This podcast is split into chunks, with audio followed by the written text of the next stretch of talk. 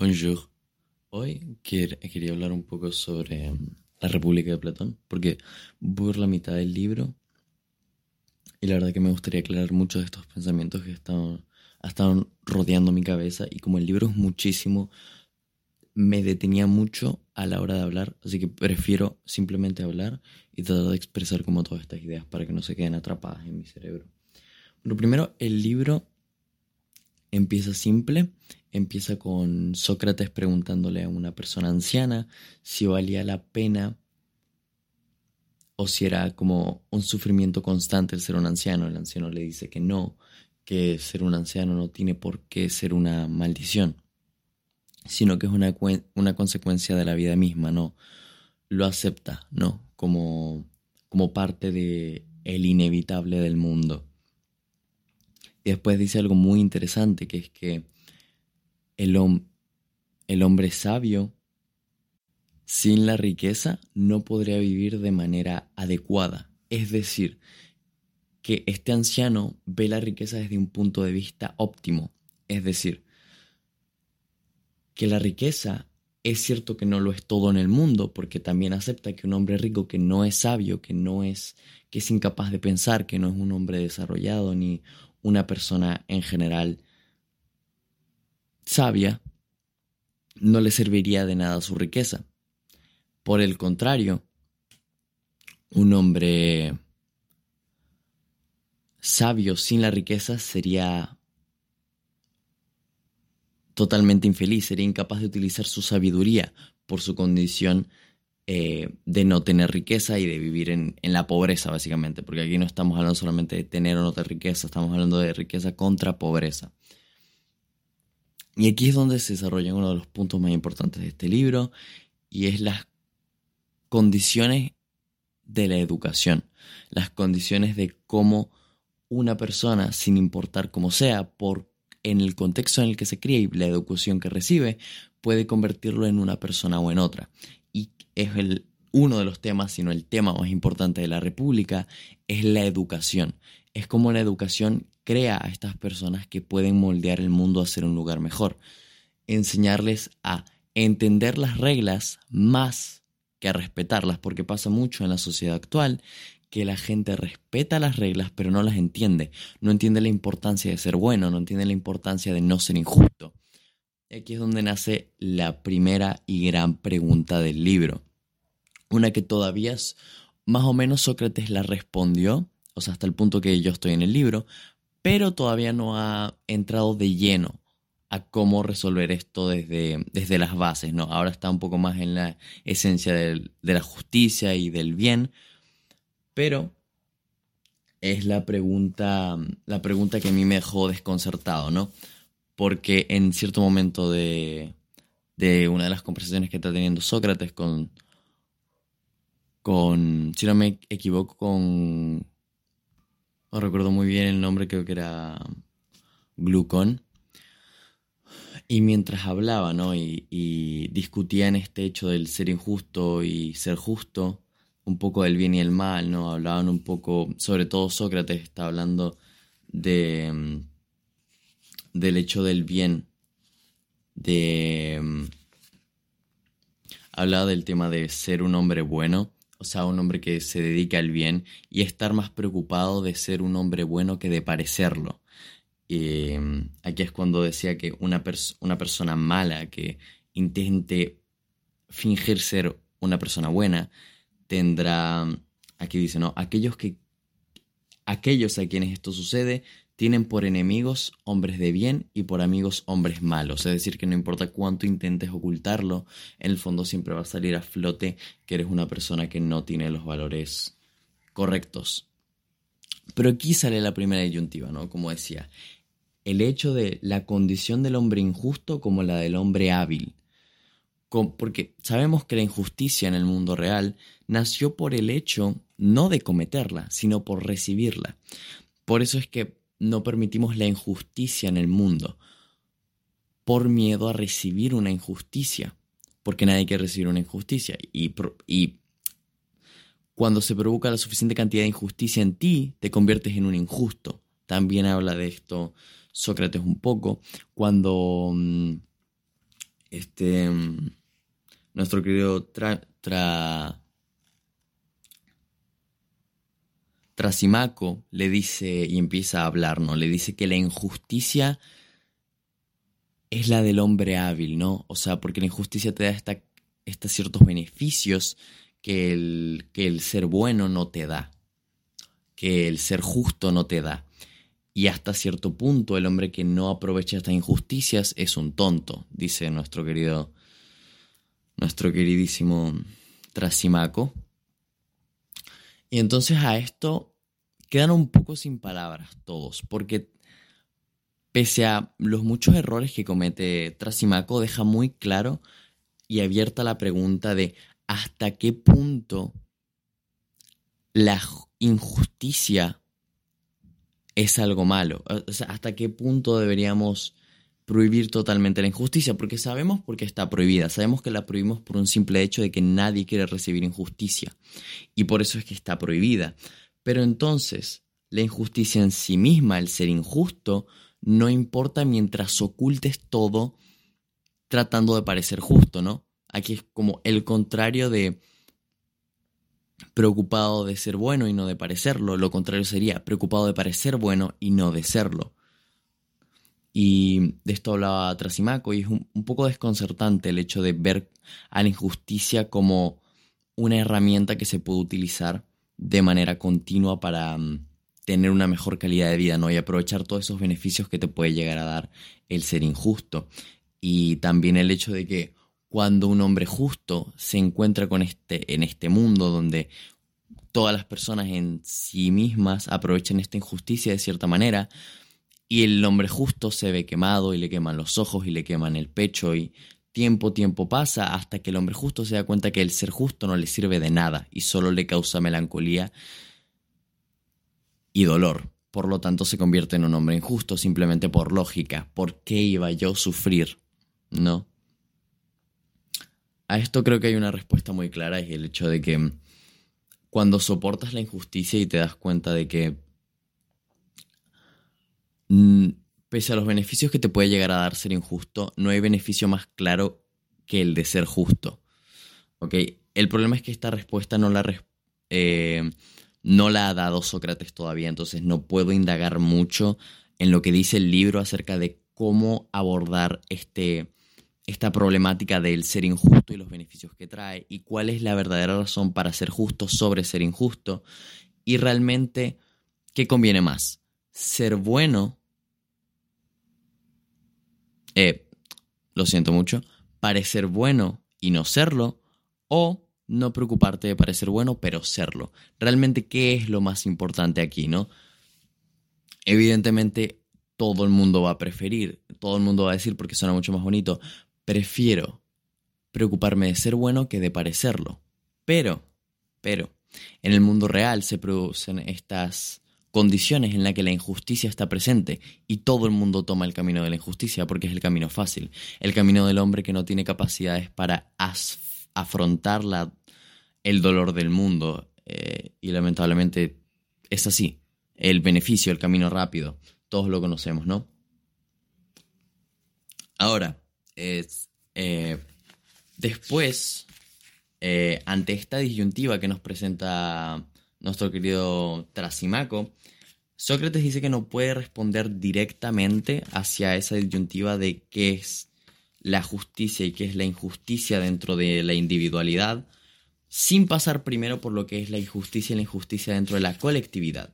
Y para esto comienza, bueno, la República de Platón. Aquí es donde realmente comienza em, el desarrollo de la República que está, que está intentando transmitir Platón, en la cual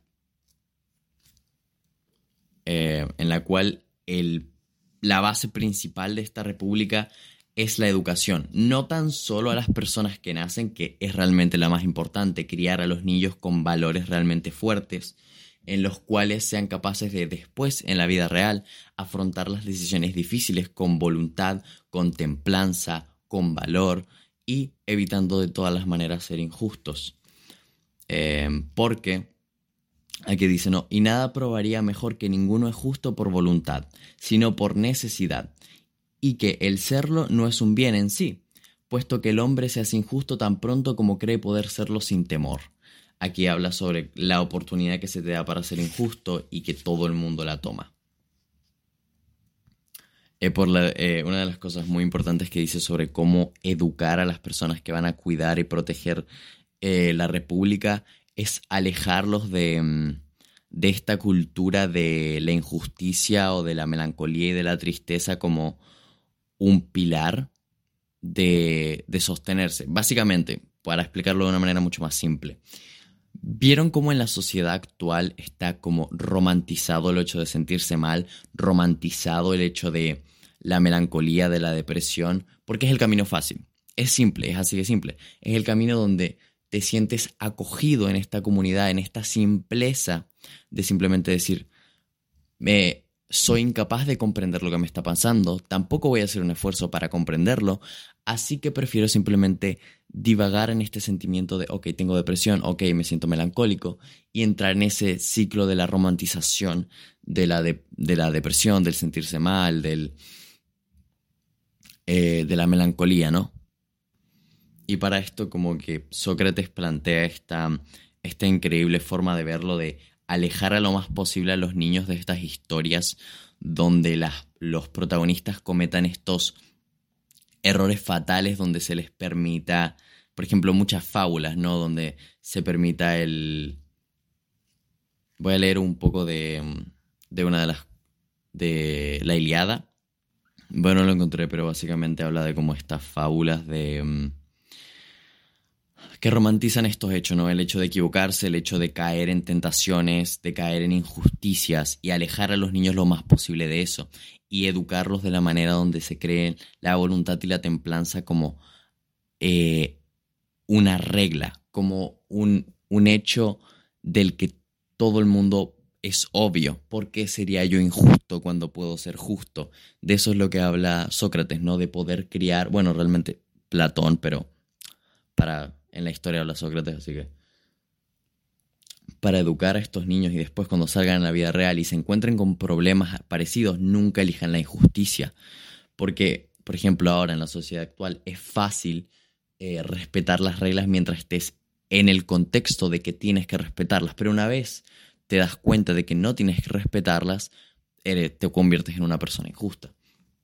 Entonces Sócrates dice que hay que alejar a los niños de esto y tratar de convertirlos en personas que inherente a la situación puedan em, afrontar estos problemas de la mejor manera posible.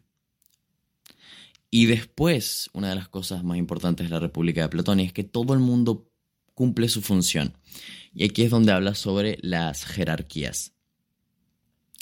Acá Platón deja claro, muy claro, el hecho de que cada persona nace o se desarrolla con ciertas habilidades y las va desarrollando para ser bueno, mejor o peor en algo.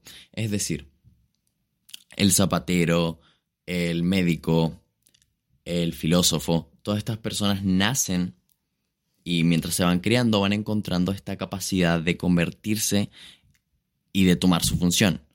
Eh, es decir, la función de una cosa es aquello que solo ella puede hacer o hacerlo mejor que ninguna otra cosa.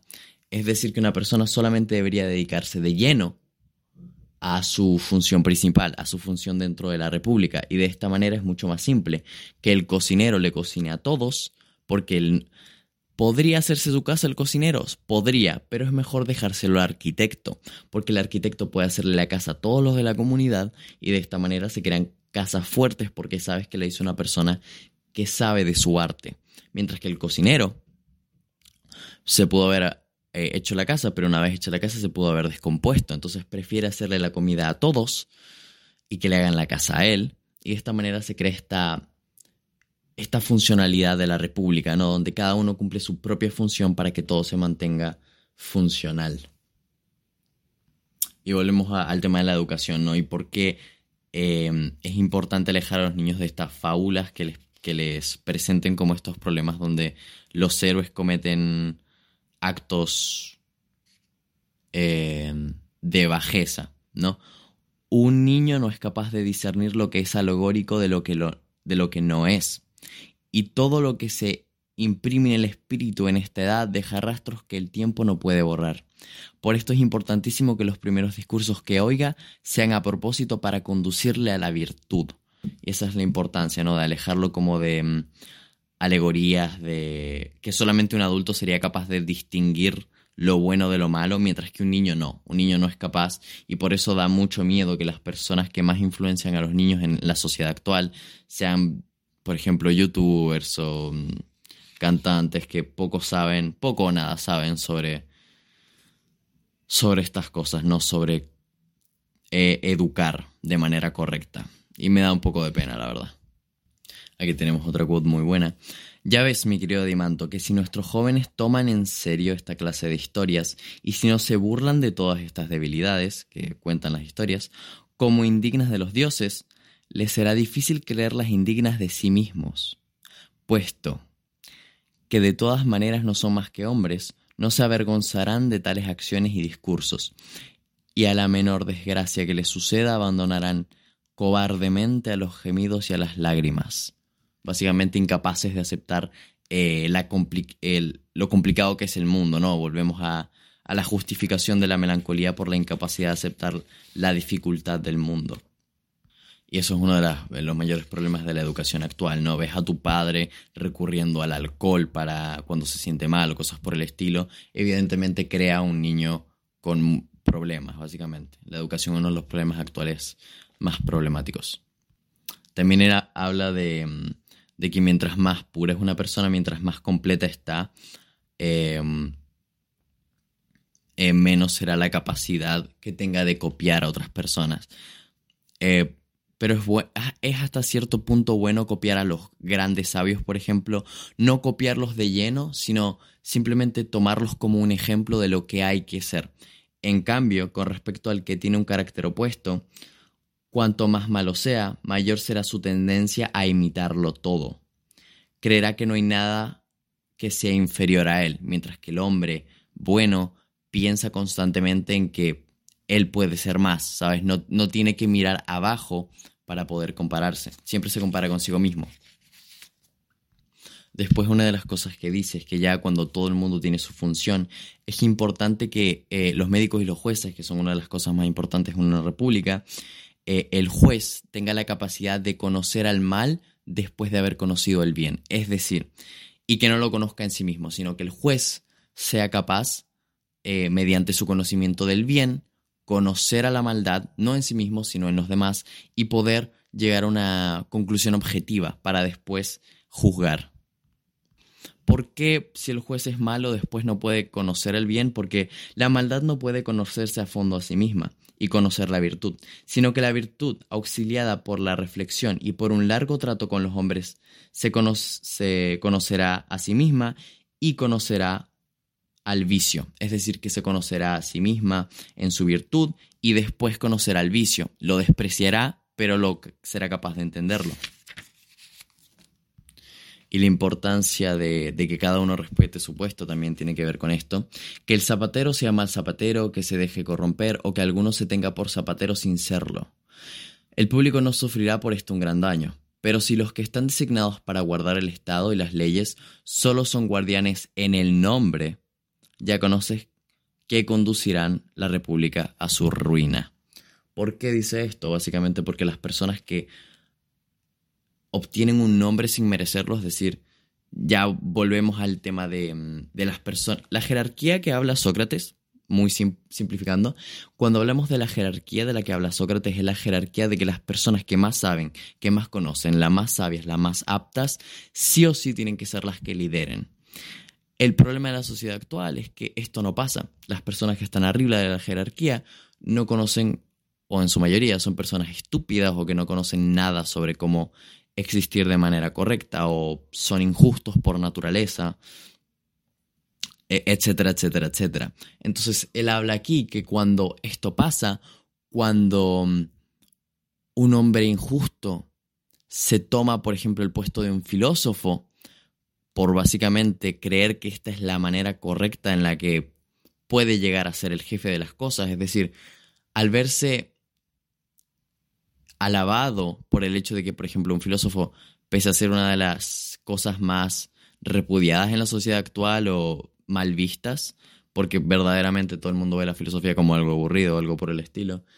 Pero aún así sigue teniendo como estos aires de intelectualidad o de superioridad en ciertos casos. Y entonces la gente ante esto como que adopta estos comportamientos para recibir esos, esos aplausos sin merecérselos. Y esto es malo cuando hablamos de los jefes del Estado, ¿no? Las personas que deben salvaguardar la república, deben salvaguardar a todos los demás.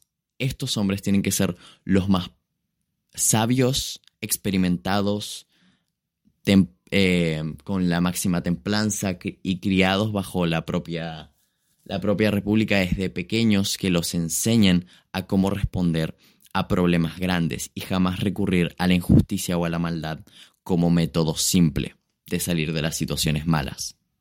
Esto es solamente una quote, pero me, me pareció súper interesante y es... Y así las riquezas y la pobreza dañan igual, la riqueza y la pobreza dañan igualmente las artes y a los que las ejercen, ¿no? simplemente me pareció lindo mencionarlo. Y acá habla sobre las personas que ante no entender como estas primeras reglas de la vida, como la virtud, la templanza y la importancia de la justicia sobre la injusticia, eh, dice que si no entienden esto,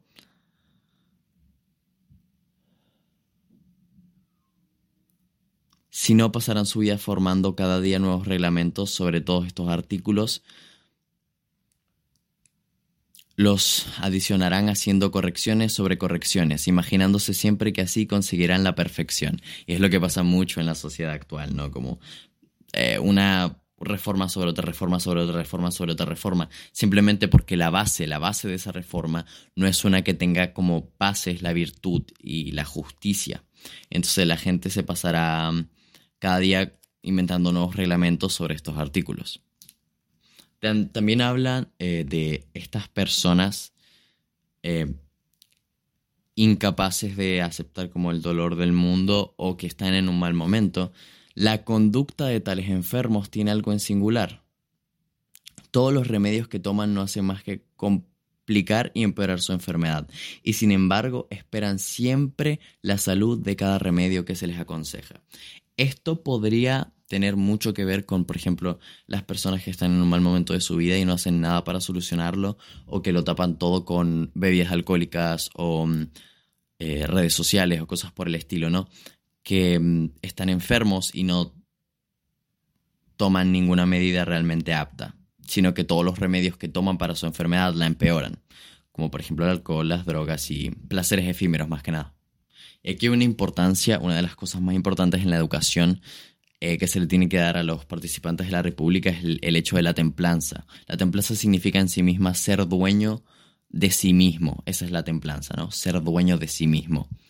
Esta es la importancia de, de no dejarte llevar por cosas externas. Y aquí habla de los tres importantes valores que tienen que tener la prudencia, el valor y la templanza, ¿no? Estos tres importantes para crear un verdadero ciudadano ideal, ¿no?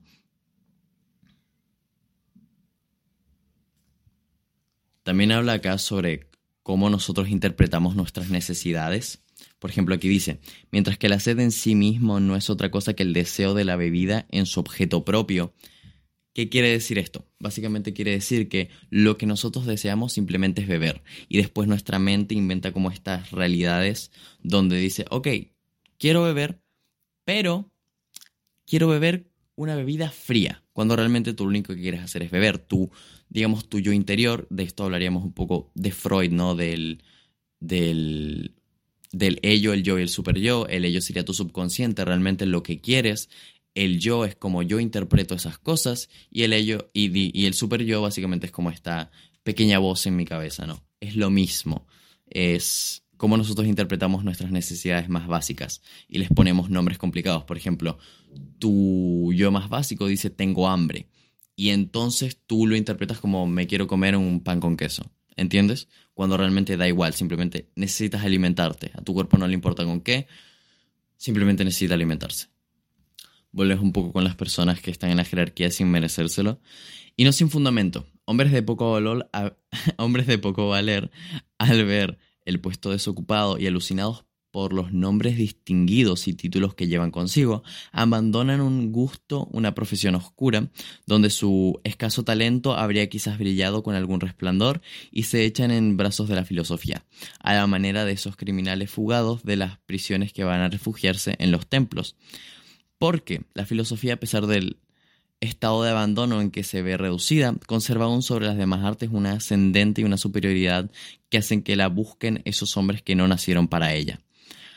Esos viles artesanos que con un trabajo servil han desfigurado el cuerpo y al mismo tiempo degradado el alma. ¿Puede menos de sucederse así? Espero se me haya entendido.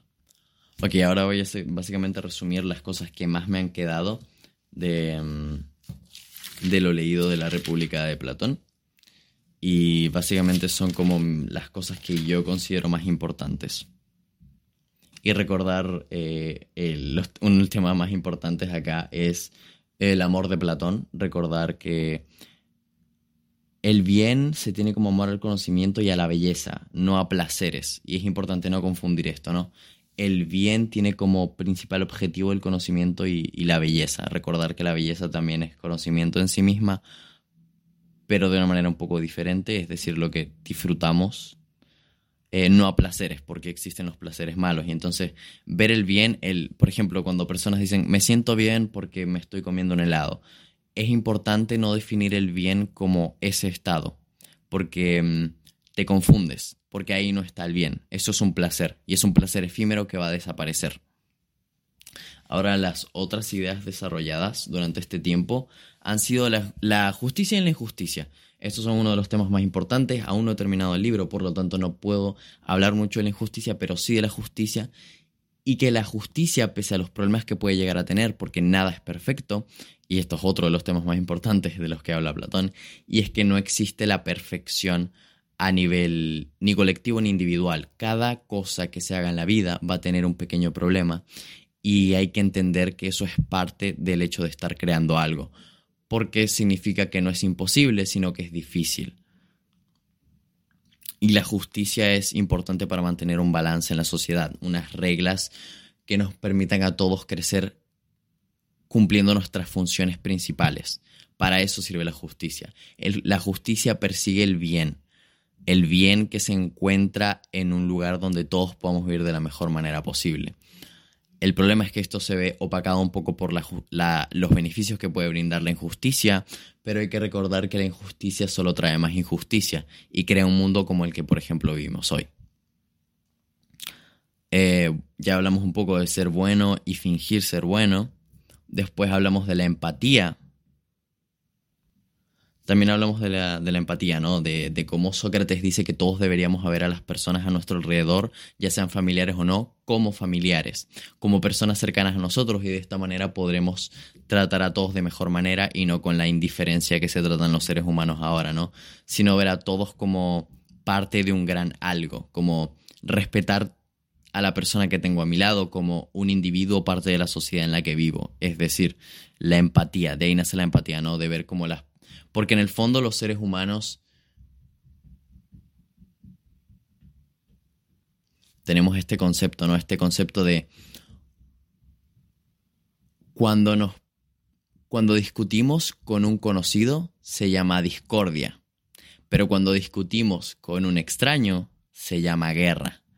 Por lo tanto, siempre vamos a recurrir a lo que conocemos, abrazarlo y apretar ese, ese conocer y después a lo extraño le vamos a ladrar, ¿no? Eh, aquí hablaba mucho Sócrates de los guerreros que deberían tener la, eh, la república y son personas capaces de combinar estas dos cosas, la rudeza y, y a la vez la simpatía de las personas de tu alrededor, pero a la vez tener la chispa de ser capaz de afrontar los problemas con, con fuerza y con determinación. Lamentablemente Sócrates es una persona que habla mucho sobre la guerra porque, bueno, hay que tener el contexto, ¿no? La guerra de Peloponés, ¿eh, Peloponeso, bueno, lo siento, tengo un poco confundido el nombre con el inglés y el italiano, pero sí, esta guerra en la que se crió Sócrates, entonces un hombre que creía mucho en el hecho de la guerra y hablaba mucho de ella. Y sobre todo, eh, toca un tema importante Sócrates, ¿no? Porque es un tema muy avanzado para el momento en, en, el que él escribe este, bueno, en el que Platón escribe este libro, ¿no? Y es el tema del control por medio de la muerte. Y aquí, eh, por medio de la mente, digo. Y aquí dice que la guerra, destruir a tu enemigo no te sirve de nada. ¿no? Y, y recurre a un concepto muy parecido al de el arte de la guerra, em, de decir que el verdadero control a un enemigo se logra mediante su mente, no quemando su, su ciudad, no matando a su gente, sino controlando su mente, convirtiéndolos en parte de tu sociedad, de manera que no rompas nada. El mismo en la República de la... No, no, en el arte de la guerra, el autor dice que el verdadero... Una guerra en la que destruyes y matas a tus oponentes es una mala guerra. Tú tienes que ganar simplemente mentalmente y evitando en su mayor parte el conflicto directo. Y esto es una de las cosas por la que China todavía le falta mucho para ser la potencia que es Estados Unidos, porque China nos tiene apretados económicamente, pero no nos tiene apretados mentalmente, como si lo tiene Estados Unidos, que nos adoctrinó. Por eso es que se dice que Estados Unidos tiene un, verdadero poder sobre nosotros, no solamente económico, porque Rus, eh, China tiene poder sobre nosotros y un gran etcétera tiene poder sobre nosotros económicamente, pero el que verdaderamente nos controla es el que controla nuestra mente, el que controla nuestra forma de pensar y nuestra forma de percibir lo que es bueno y lo que es malo. Y aquí viene el sueño americano y todas estas cosas. Otra cosa que habla en la República es el tema de las mujeres. Es muy importante porque aquí es increíble como menos 400 antes de Cristo. Eh, si eres ateo supongo que es antes de la época actual, supongo. Eh, sí, para los que no saben, cuando eres ateo, entre comillas, en vez de decir antes de Cristo, dices antes de la época actual. Pero bueno, sí. Eh, eh, Platón hablaba de las mujeres dentro de la República como no algo que hay que dividir, no como algo que hay que apartar y alejar, sino que aquí es muy importante de lo que habla, porque habla de que sí, los hombres y las mujeres somos diferentes. Una vez partiendo desde este concepto, podemos entender de, manera simple el hecho de que sí, somos diferentes, somos eh, nacimos con ciertas características diferentes. Por los hombres les guste o no les gusta a la persona escucharlo, son más fuertes que las mujeres, por lo tanto son mejores para ciertos tipos de trabajo. El problema es que en la sociedad actual y en la propia sociedad de, la República que plantea Platón, se nos deja claro que hay muchos trabajos en, lo que, en los que es irrelevante que seas hombre o mujer. Entonces es igual de importante criar a las mujeres como se cría a los hombres en esta, mm, en esta república y que sean acompañantes de los guerreros. Básicamente crear a mujeres en las mismas condiciones en las que se crean los hombres para crear una sociedad donde los hombres sean más fuertes y las mujeres los apoyen en ese, en ese camino y a la vez ellas sean capaces de a, la, a su vez proteger a la república también, ¿no? Pero también dejan claro ahí, dejan caer de que los hombres siempre van a ser superiores a las mujeres en todo, o sea, siempre van a ser como mejores en muchas tareas. Y lamentablemente es, es verdad en muchas cosas, porque hay cosas que, como hay trabajo en lo que es irrelevante si un hombre, o sea, si es un hombre o una mujer, también hay trabajos donde influencia mucho y donde realmente el hecho de tener una mujer es incluso desfavorable. Porque hay muchos trabajos de fuerza, muchos trabajos donde se requiere una capacidad de cuerpo una capacidad física que solamente un hombre puede llegar a alcanzar en su edad, no sé, por ejemplo, 20, 25 años, que es una capacidad que a una mujer le costaría muchísimo más tiempo por cómo está hecho eh, su contextura, su cuerpo, etc. Sí sé que hay mujeres muy fuertes y todo por el estilo, pero la regla general es que la mayoría de las mujeres no tengan esta fuerza. Entonces la, la importancia que deja acá claro Sócrates es entender que sí, somos diferentes los hombres y las mujeres y hay trabajos en donde influencia y trabajos donde no influencia el hecho de ser hombre o mujer. Pero en la mayoría no importa y a la vez hay que criar a las mujeres como se cría a los hombres. Me parecía importante como recalcar este punto porque es increíble que un hombre en menos 400 antes de Cristo, bueno, sí, más o menos 400, 300 antes de Cristo, eh, sea capaz de decir esto y que mm, muchos de ahora no sean capaces de, de comprender esta, esta importancia, ¿no? Después volvemos a la educación y los niños dentro de la República, ¿no? Siempre hablamos de, que la educación es donde parte eh, una sociedad y que la educación es lo más importante de este libro, creo, porque es donde realmente se hacen los cambios eh, que se deben implementar, porque no sirve de nada tener las ideas si nadie las implementa, y hay que implementarlas desde temprana edad. Pero no solamente hay que educar a los niños, sino que hay que educar a los padres a criar a los niños. Hay que educar a, los, a, los, a las personas que van a educar, ¿no? Em, hay que enseñar a enseñar, y eso es importante.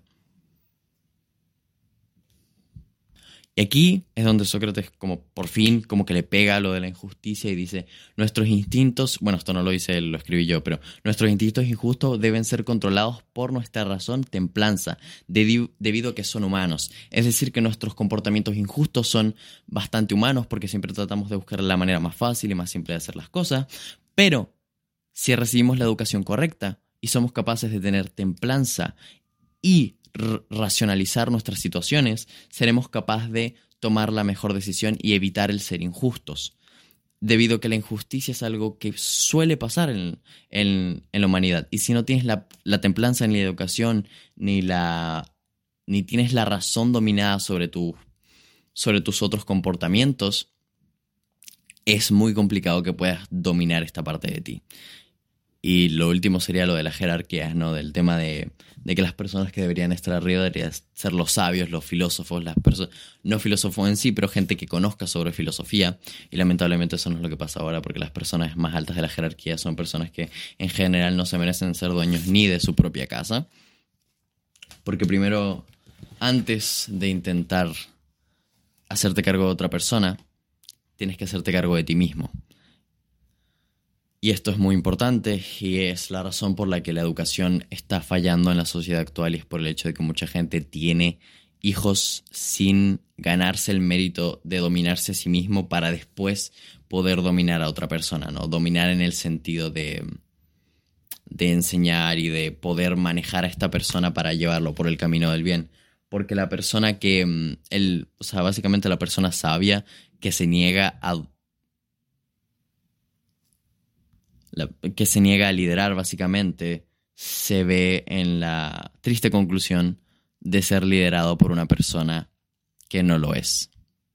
Así que creo que eso serían muchos de los pensamientos que tengo. La República es uno de los libros más difíciles que he leído, sin duda, incluso pasándole por encima a Schopenhauer, a Nietzsche, eh, incluso me atrevería a decir a Hegel, porque Platón eh, escribe de una manera muy directa y creo que es difícil mantener todas estas ideas de manera clara.